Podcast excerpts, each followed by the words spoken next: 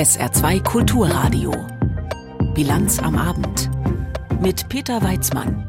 Meilenstein oder Tabubruch. Der EU-Asylkompromiss erhitzt heute die Gemüter und ist gleich unser erstes Thema. Außerdem sprechen wir über die Klimaverhandlungen in Bonn und berichten über den Stand der Dinge bei der Wolfspeed-Ansiedlung in Ensdorf. Herzlich willkommen. Nun sollen Menschen, die Zuflucht in Europa suchen, also gleich an den Außengrenzen ein Asylverfahren durchlaufen. Was die EU-Innenminister damit erreichen wollen, ist klar. Menschen mit geringen Aufnahmechancen sollen gar nicht erst in die EU kommen. Aus Asylzentren in Grenznähe sollen die meisten stattdessen nach maximal zwölf Wochen direkt abgeschoben werden. Dieses Verfahren soll für Migranten aus Ländern gelten, die im EU-Schnitt eine Anerkennungsquote von unter 20 Prozent haben. Das betrifft etwa Menschen aus der Türkei, aus Tunesien oder Albanien. Unbegleitete Minderjährige sind von diesem Verfahren ausgenommen. Bundesinnenministerin Faeser von der SPD nennt diese Einigung auf EU-Ebene historisch. Vor allem beim grünen Koalitionspartner halten sie viele für unmenschlich. Kai Clement. Am Tag nach dem EU-Kompromiss zur Asylpolitik ist die Stimmung bei der grünen Jugend schlecht. Wir sind entsetzt und wütend über diese Entscheidung, die da getroffen wurde. Für Timon Ginos, Bundessprecher der Grünen Jugend, ist klar, dass SPD-Innenministerin Nancy Faeser nicht hätte zustimmen dürfen. Ich finde das extrem, dass Deutschland jetzt einen Kompromiss mitgetragen hat, der ein klarer Widerspruch zur Kinderrechtskonvention ist. Die Ampel hatte versprochen, das Leid an den europäischen Außengrenzen zu beenden. Jetzt gibt es mehr Leid, mehr Chaos und mehr Gewalt. Entsetzen nicht nur bei der grünen Jugend. Für die Grünen insgesamt geht der Kompromiss so wörtlich ans Eingemachte. Das räumt auch die grüne Außenministerin Baerbock ein. Hauptstreitpunkt ist die Verschärfung der Asylpolitik durch sogenannte Asylzentren an den europäischen Außengrenzen. Die Grünen wollten das nicht. Wenigstens sollten Familien und Kinder, ganz gleich aus welchen Ländern, davon ausgenommen werden.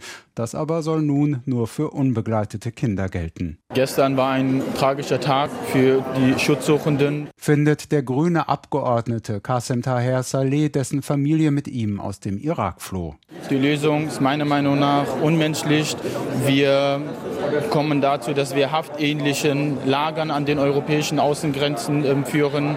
Und das ist nicht Sinne einer bündnisgrünen Wertepolitik.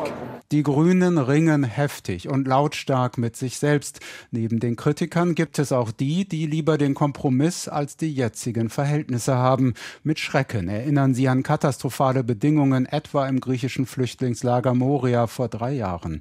Zu den vorsichtigen Befürwortern gehört Grünen Co-Chef Omid Nuripur. Es ist ein Durchbruch, aber kein großer Wurf, denn es ist sehr vieles nicht erreicht worden. Die Frage der Verteilung, eine zentrale Frage für die Staaten, die am meisten aufnehmen, ist nicht verbindlich verankert worden, auch wenn es dort Fortschritte gibt. Die SPD, allen voran Innenministerin Nancy Faeser als Verhandlungsführerin, betont lieber die Vorzüge, etwa mehr europäische Solidarität.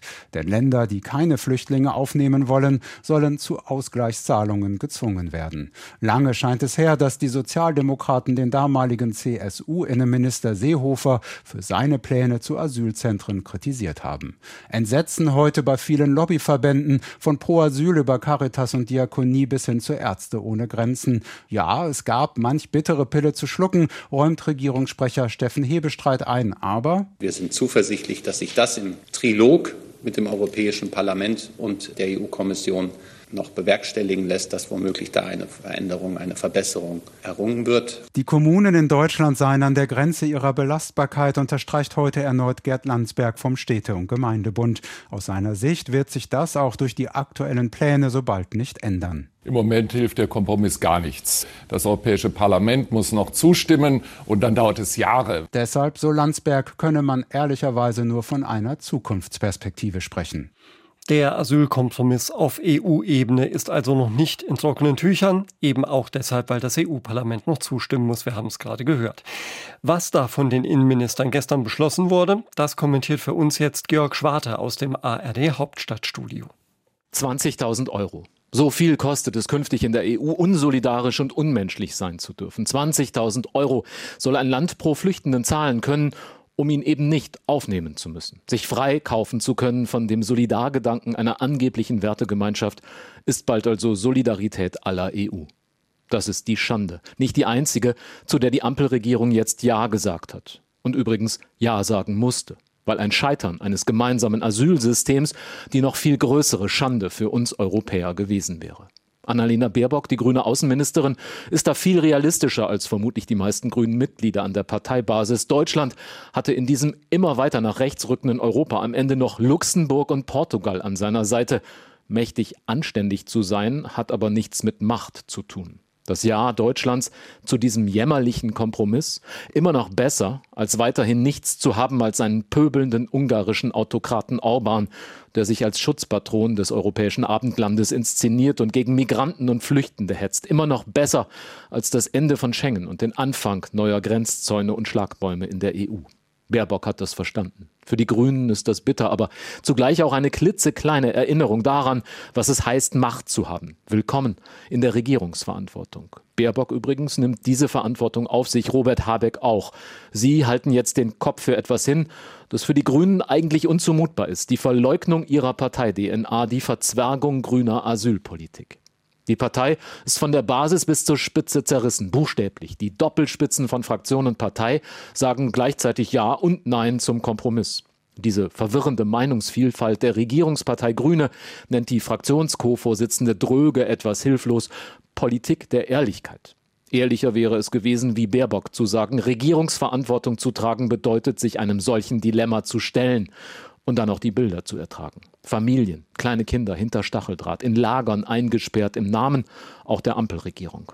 Und obendrein eben keinen verbindlichen Verteilmechanismus von Geflüchteten auf die EU-Staaten zu haben, stattdessen Freikaufprämien. Und selbst die waren übrigens für Polen und Ungarn offenbar unzumutbar. Das alles ist für sich genommen beschämend, aber noch viel schlimmer wäre eben gar kein Kompromiss gewesen. Das jetzt einer grünen Basis zu erklären, deren Seele nach dem Schleifen grüner Grundüberzeugungen etwa beim Thema Atomkraft oder bei Waffenlieferungen ohnehin wundgescheuert war, ist vielleicht die größte Herausforderung bisher für die grüne Außenministerin und den grünen Vizekanzler Habeck. Er, der die Kommunikation beim Heizungsgesetz grandios verbockt hat, muss jetzt den eigenen Laden überzeugen, warum es sich weiter lohnt, in einer Ampelregierung Verantwortung zu tragen. Einst sagte Habeck, Veränderung bedeutet eben auch Zumutung. Jetzt muss er die Zumutung namens Asylkompromiss seinen Leuten erklären. Ampelkanzler Scholz sollte ihm dabei viel Glück wünschen. Die Meinung von Georg Schwarte aus dem ARD Hauptstadtstudio. Russische Atomwaffen in Belarus. Die Präsidenten Putin und Lukaschenko hatten die Stationierung schon vor einiger Zeit vereinbart. Jetzt hat Putin angekündigt, dass die Kurzstreckenraketen Anfang Juli auf dem Territorium der benachbarten Ex-Sowjetrepublik ankommen sollen. Und Putin hat heute auch erklärt, dass die lange erwartete ukrainische Gegenoffensive begonnen habe. Dies könne definitiv gesagt werden, zitiert ihn die Nachrichtenagentur RIA. In der Ukraine kämpfen viele Menschen aber, aber auch nach wie vor mit den Folgen der Flutwelle nach der Zerstörung des Kachowka-Staudamms. Andrea Bier berichtet. Mikolajew liegt rund 75 Kilometer nördlich von Cherson und hier fließt der Inhul in den südlichen Bug. Die Region ist zurzeit das Hinterland der Überflutung, doch auch hier sind Straßen, Wege, Felder, ganze Dörfer und Brücken überschwemmt. Vlad und Sergei stehen hüfthoch im Wasser. Einer hat ein großes Paket auf dem Arm. Ich weiß nicht, wie das alle machen. Es sind nicht mehr viele Leute dort hinten geblieben, erzählen sie, als sie auf der teilweise überschwemmten Brücke kurz stehen bleiben. Nach Angaben der regionalen Militärverwaltung von Cherson sinkt das Wasser langsam weiter. In den betroffenen Überschwemmungsgebieten der Region sei der Wasserspiegel im Schnitt dennoch etwa fünfeinhalb Meter hoch. Die Versorgung mit Trinkwasser ist ein Riesenproblem, doch für die Stadt Mikolajew seit langem ein Thema, sagt Vizebürgermeister Vitali Lukov. Jetzt sei auch noch die ohnehin anfällige Pumpstation überschwemmt. Für uns ist es eine sehr ernste Lage, denn wir haben im Moment keine Aussichten, unsere Trinkwasserversorgung zu reparieren.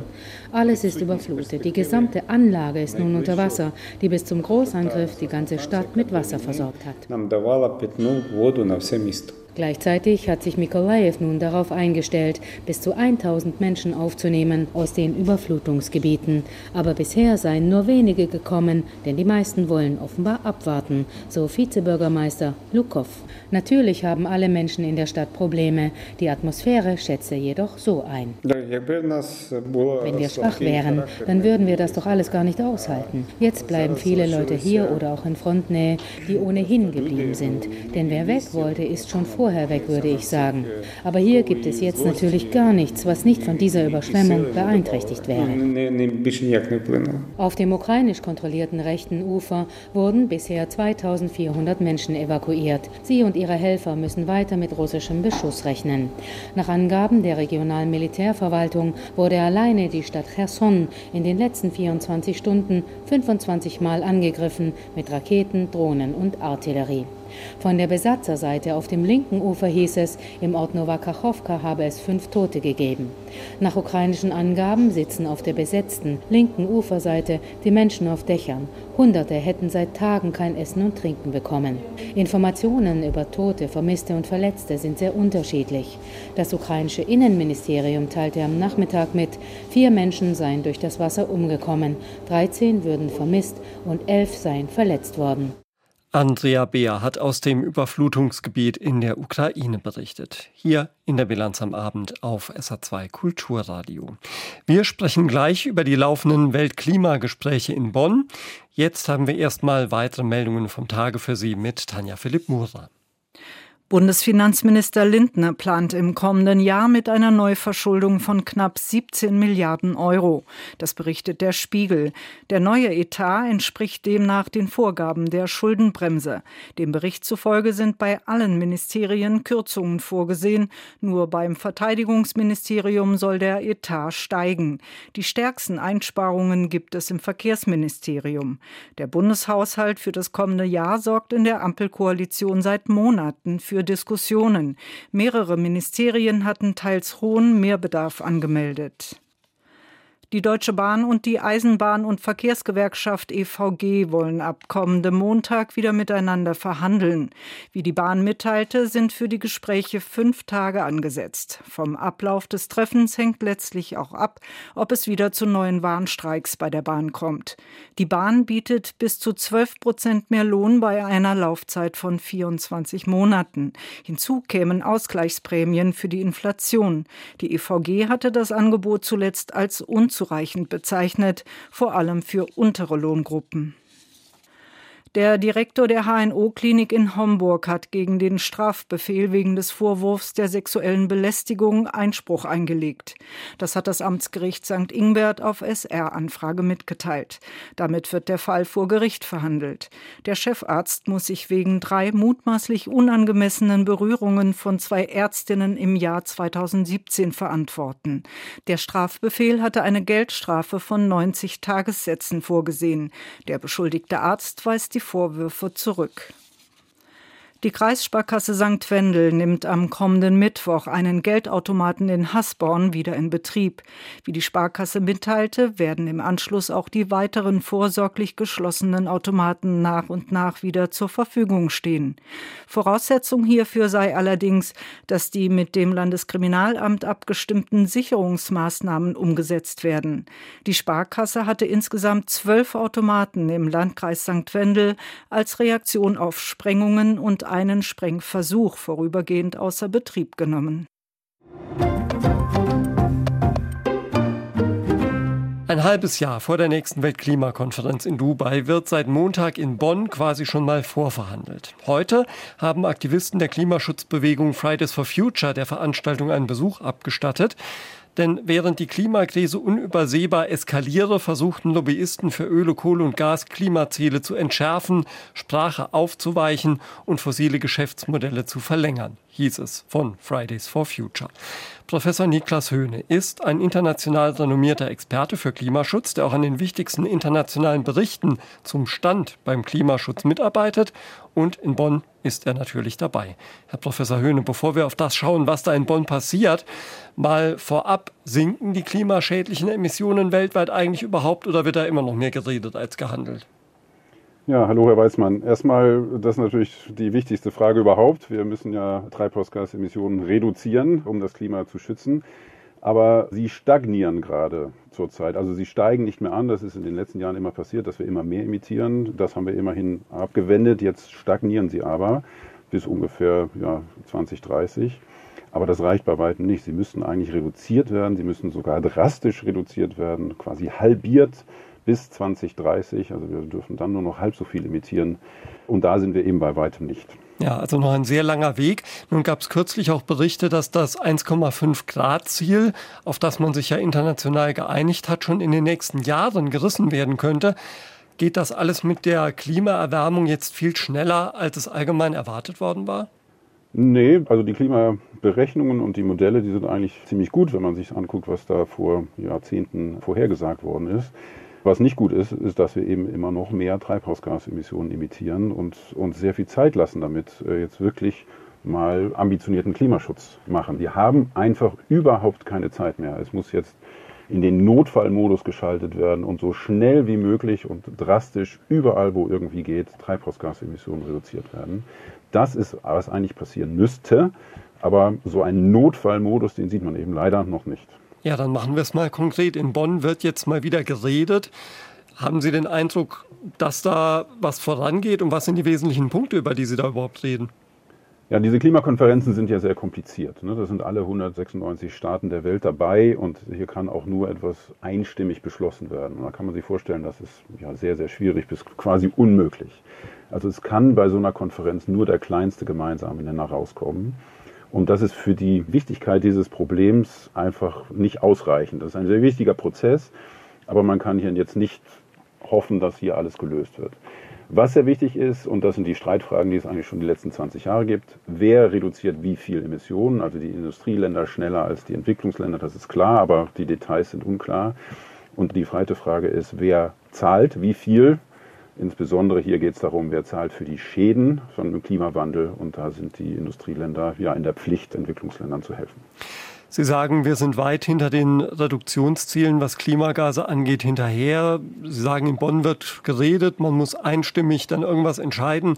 Das klingt für mich jetzt alles nicht so, als hätten wir noch eine Chance, da irgendwie wirklich die Kurve zu kratzen, um es mal flapsig zu sagen. Ja, die Chance hätten wir, wenn tatsächlich so ein Ruck durch alle Länder geht und man sagt, ja, Klima ist so wichtig, dass wir uns jetzt alle zusammenreißen und unsere eigenen Positionen mal hinten dran lassen und gucken, was jetzt wirklich möglich ist oder nötig ist.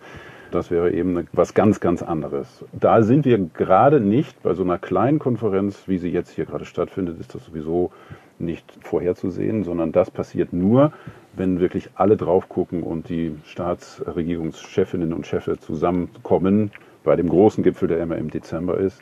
Und wenn dann der öffentliche Druck so groß ist, dass man nicht mehr ohne Gesichtsverlust weggehen kann, um was wirklich Ambitioniertes zu beschließen, dann kann das passieren. Also ich würde es nicht ausschließen, aber der öffentliche Druck muss deutlich höher werden, damit das überhaupt passiert. Sie haben vorhin gesagt, man müsste jetzt eigentlich in den Notfallmodus schalten. Wie müsste dieser Notfallmodus aus Ihrer Sicht denn aussehen?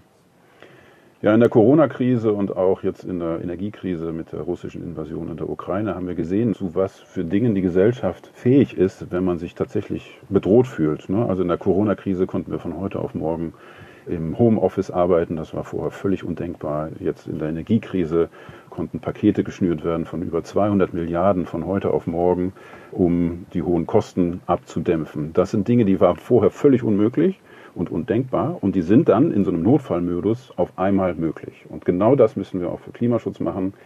Das sieht man gerade nicht in der deutschen Klimapolitik. Da geht es hin und her, da geht es sogar zum Teil rückwärts.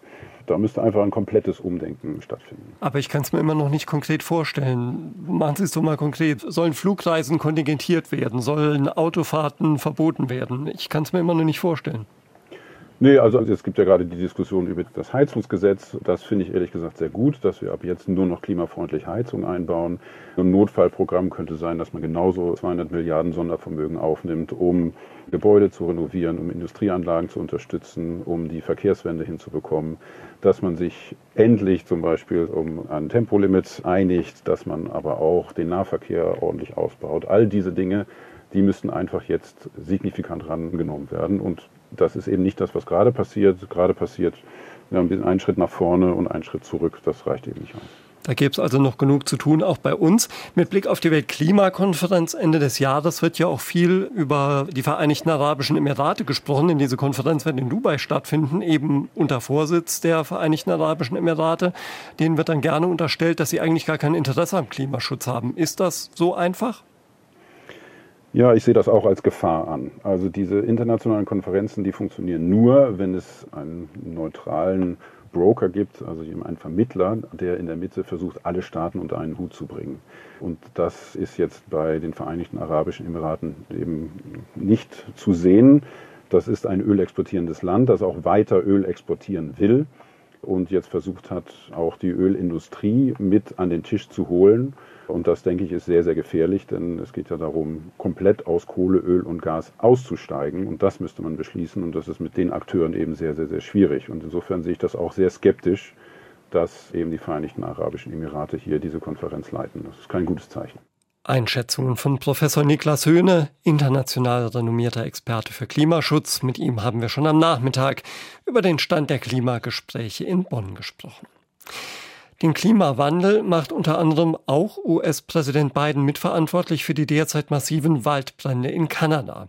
Die sorgen ja auch an der US-Ostküste für Smogalarm. Bilder aus New York sehen derzeit oft aus, als hätte man ihnen mit einer Fotobearbeitung einen Gelbstich verpasst. Aus New York berichtet Antje Passenheim. Gespenstische leere Menschen mit Masken. Auch am Tag drei, an dem die Metropole unter einer Rauchglocke liegt, fühlt sich das Leben in der Stadt nicht normal an.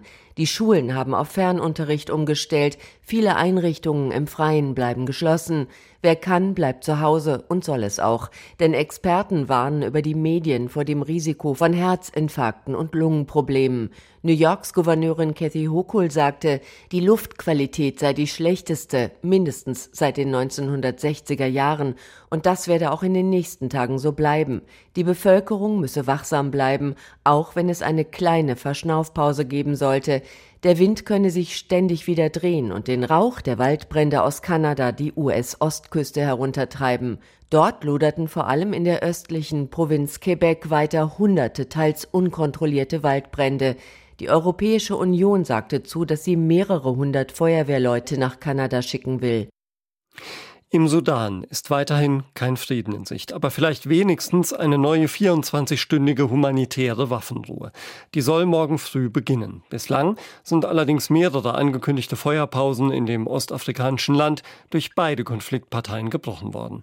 Für die Gewalt zwischen Regierungsarmee und Paramilitärs macht das sudanesische Regime auch den Sudan-Beauftragten der Vereinten Nationen verantwortlich und will den deutschen Volker Pertes nun loswerden. Anna Osius berichtet über die umstrittene Personalie. Volker raus, Volker raus, riefen die Demonstranten, die sich vor wenigen Wochen in der sudanesischen Hafenstadt Port Sudan versammelt hatten. Volker Pertes steht im Sudan schon seit längerem in der Kritik. Er selbst kommentierte das kürzlich im Interview so. Wer immer arbeitet und versucht zu helfen, bekommt auch Kritik. Doch mit dieser Eskalation hätte wohl auch Pertes nicht gerechnet. Die sudanesische Regierung habe den UNO-Generalsekretär darüber informiert, dass sie Pertes zur persona non grata erklärt habe, hieß es vom Außenministerium in Khartoum. Der Militärchef und de facto Präsident des Sudan, al-Burhan, übte bereits mehrfach scharfe Kritik an Pertes. Denn dieser spricht sich offen gegen eine Militärdiktatur im Sudan aus und machte sich für einen demokratischen Wandel stark.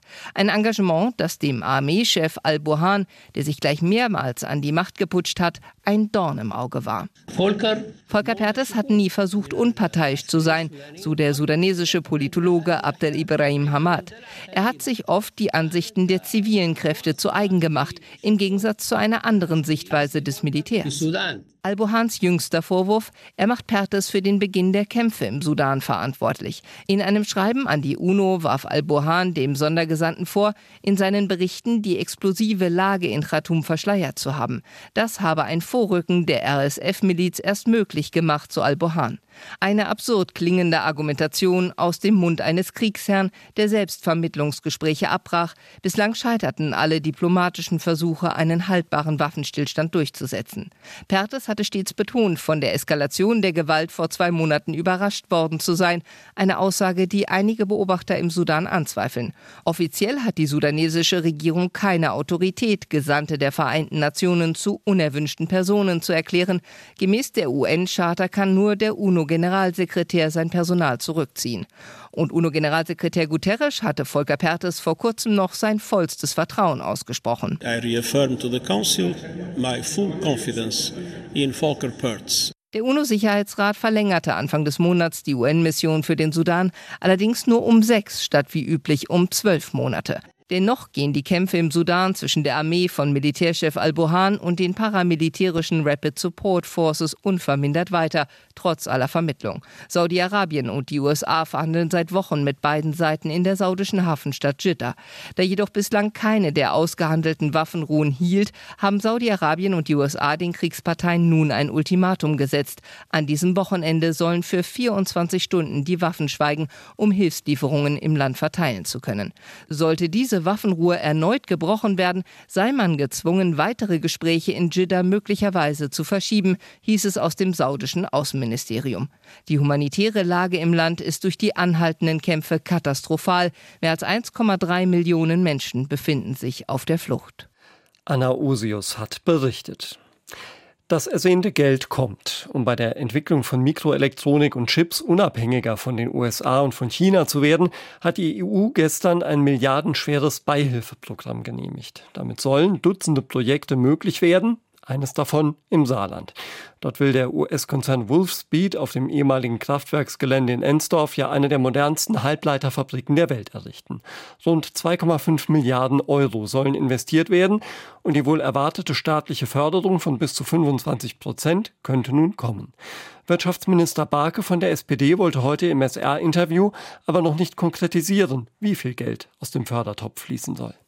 Das werden wir jetzt zum jetzigen Zeitpunkt noch nicht definitiv sagen können. Das hat aber auch Gründe, denn jetzt hat zunächst einmal die EU-Kommission den Rahmen für alle Projekte gesetzt. Jetzt sind die Nationalstaaten informiert worden, dass jetzt freigegeben ist der Rahmen für die Förderung im Rahmen des Beihilferechts der EU. Jetzt gehen wir gemeinsam mit dem Bund an die Gestaltung der Förderbescheide. Und wenn die Förderbescheide dann endgültig erarbeitet sind, dann steht die klare Größenordnung für diese Projekte fest und erst dann dürfen wir sie kommunizieren. Auch wenn die Fördersumme noch nicht öffentlich ist, wird aber dennoch schon am Bau der Fabrik gearbeitet, wie Barker betont. Die Verständigung in Sachen Bebauungspläne und Baureifmachung des Geländes, Abriss des alten Kraftwerkes, das ist alles soweit auf den Weg gebracht. Auch die notwendige Bachverlegung des Schwalbaches aus dem Gelände heraus, der jetzt dann in die Nonnenwies geleitet wird, auch das ist als Projekt auf den Weg gebracht. Das heißt, wir sind sukzessive schon an den vorbereitenden Maßnahmen, um da keine Zeit zu verlieren. Und geplant ist, dass wenn die Witterung mitspielt und alle Genehmigungsverfahren ohne Hürden durchgelaufen sind, dass man so um die Jahreswende dann auch in die Hochbaumaßnahmen einsteigen kann. Das kann dann im letzten Quartal diesen, witterungsbedingt möglicherweise aber auch im ersten Quartal 24 sein. Und wenn die Wolfspeed-Fabrik dann mal steht, dann soll es idealerweise auch nicht bei dieser Ansiedlung bleiben. Da stecken große Chancen drin. Ich hatte die Gelegenheit in Mohawk Valley auf der großen Kunden- und Zuliefermesse von Wolfspeed viele Kontakte zu knüpfen. Erste Gespräche zu konkreten Ansiedlungen im Umfeld der Chipfabrik haben auch im Saarland schon stattgefunden. So viel kann ich an dieser Stelle sagen und sobald wir dort Fortschritte gemacht haben, werden wir die auch entsprechend kommunizieren. Aber im Moment ist da noch Vertraulichkeit vereinbart, wie das üblicherweise in solchen Prozessen ist und an die sind wir als seriöse Wirtschaftsförderung in diesem Land auch dringend gehalten, sie einzuhalten und sie nicht zu brechen. Sagt der saarländische Wirtschaftsminister Jürgen Barke heute im Gespräch mit dem SR. Und wir schauen jetzt noch auf den Wochenschluss an der Frankfurter Börse mit Klaus Reiner Jackisch. Auch zum Wochenschluss hat sich der Frankfurter Aktienmarkt träge durch den Handelstag geschleppt. Anleger hielten sich vor den geldpolitischen Entscheidungen der US-Notenbank und der Europäischen Zentralbank in der kommenden Woche zurück. Dabei wurde das Rätselraten um das weitere Vorgehen der Federal Reserve durch den heute veröffentlichten Arbeitsmarktbericht in den USA weiter angeheizt. Dort sind die Erstanträge für Arbeitslosenhilfe deutlich angestiegen, was ein weiteres Indiz für eine Abkühlung der Konjunktur ist. Damit erhöhen sich die Chancen, dass die US-Notenbank möglicherweise erst einmal eine Pause im Zinszyklus einlegt, was am Aktienmarkt gerne gesehen würde. In den vergangenen Tagen waren Zweifel an dieser Erwartung aufgekommen, nachdem die kanadische Notenbank überraschend die Leitzinsen angehoben hat. Die Europäische Zentralbank dürfte nach entsprechenden Ankündigungen von Präsidentin Christine Lagarde auf jeden Fall die Zinsen in der kommenden Woche weiter anheben. Der deutsche Aktienindex schloss den Handel mit 15.958 Punkten, rund 31 weniger als gestern. Das Wetter bringt im Saarland heute Abend noch Sonne und Temperaturen bis an die 30 Grad. Die Nacht verläuft sternenklar, Tiefstwerte dann zwischen 18 und 12 Grad. Morgen am Samstag und am Sonntag nach wolkenlosem Beginn ab dem Mittag jeweils wieder Quellwolken, aber weiterhin praktisch kein Regen. Höchstwerte 27 bis 31 Grad und so starten wir in die neue Woche samt hoher Waldbrandgefahr. Das war die Bilanz am Abend mit Peter Weizmann. Tschüss.